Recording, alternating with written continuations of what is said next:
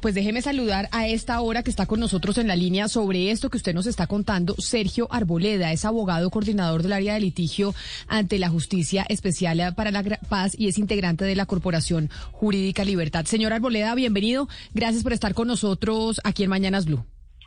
No, gracias a ustedes por la invitación y por darme la oportunidad también de contarle a la gente lo que pensamos y las posturas de las víctimas alrededor de ese tema tan importante. Bueno, señor Arboleda, pues explíquenos lo que solicitan las víctimas en estos momentos referente con el excomandante de las Fuerzas Militares, Mario Montoya, ante la Justicia Especial para la Paz, ¿es qué?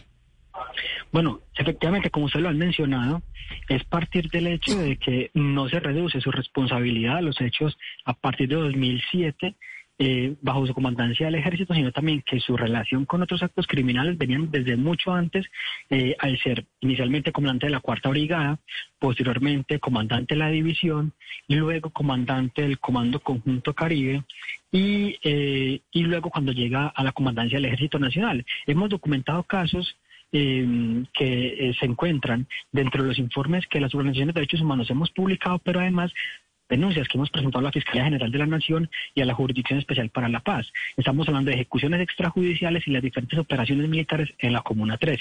En ese sentido, entonces, lo que le hemos pedido a los organismos de justicia es que si bien es un paso importante. Esta eh, decisión de imputarle el cargo a Mario Montoya es, eh, miremos qué sucedió atrás y durante su trayectoria militar también qué relación tiene con otros, eh, em, con otros hechos criminales desde Antioquia, pero también a nivel nacional. Y en ese sentido, también responder a las víctimas eso que han venido em, cuestionando acerca de quién dio la orden, por ejemplo, de las ejecuciones extrajudiciales en Antioquia y en Colombia en su trayectoria militar.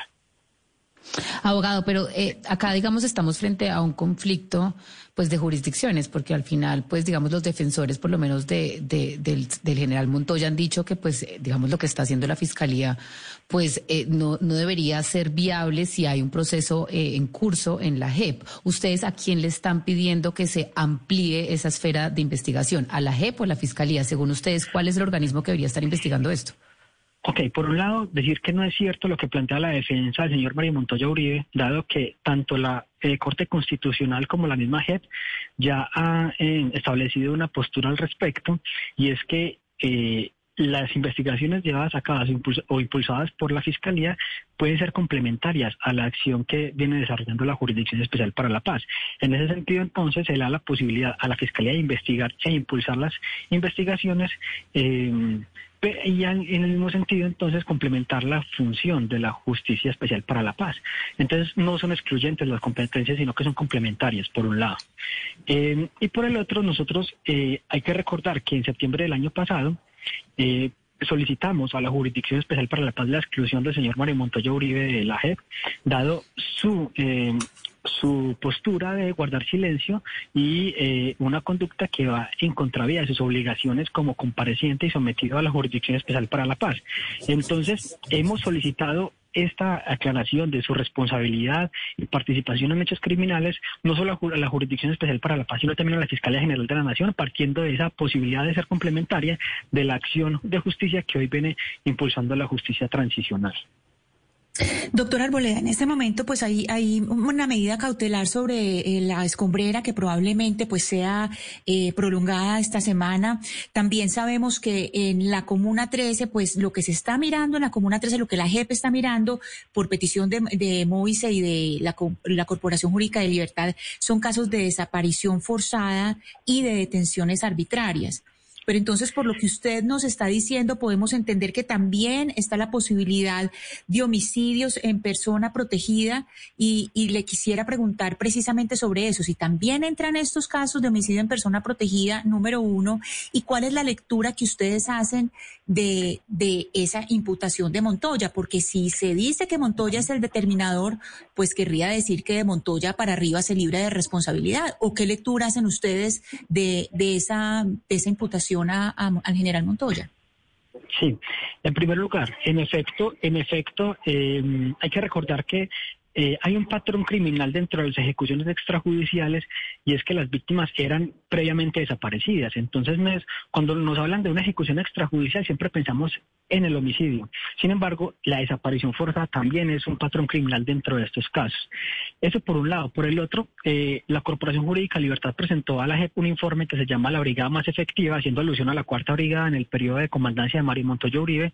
Y en efecto, pudimos documentar casos de ejecuciones extrajudiciales en la Comuna 13 en el año 2012. Eh, pero también hay que partir de otro hecho y es que en la Fiscalía Delegante de la Corte Suprema de Justicia no solamente está el caso por el que hoy le van a imputar, sino que también está el caso de la, de la, de la Comuna 13 bajo eh, la, la, la, competencia de esta, de esta Fiscalía. Y en ese sentido entonces se trata de eh, abordar el caso Mario Montoya Uribe de una manera integral, viendo su, su, su, participación eh, en hechos eh, criminales desde una perspectiva más amplia y no solamente desde eh, su comandancia de ejército, sino desde su sus diferentes comandancias. En ese sentido, entonces, decirle a la Fiscalía que era una conducta recurrente bajo las unidades militares que él, que él lideraba.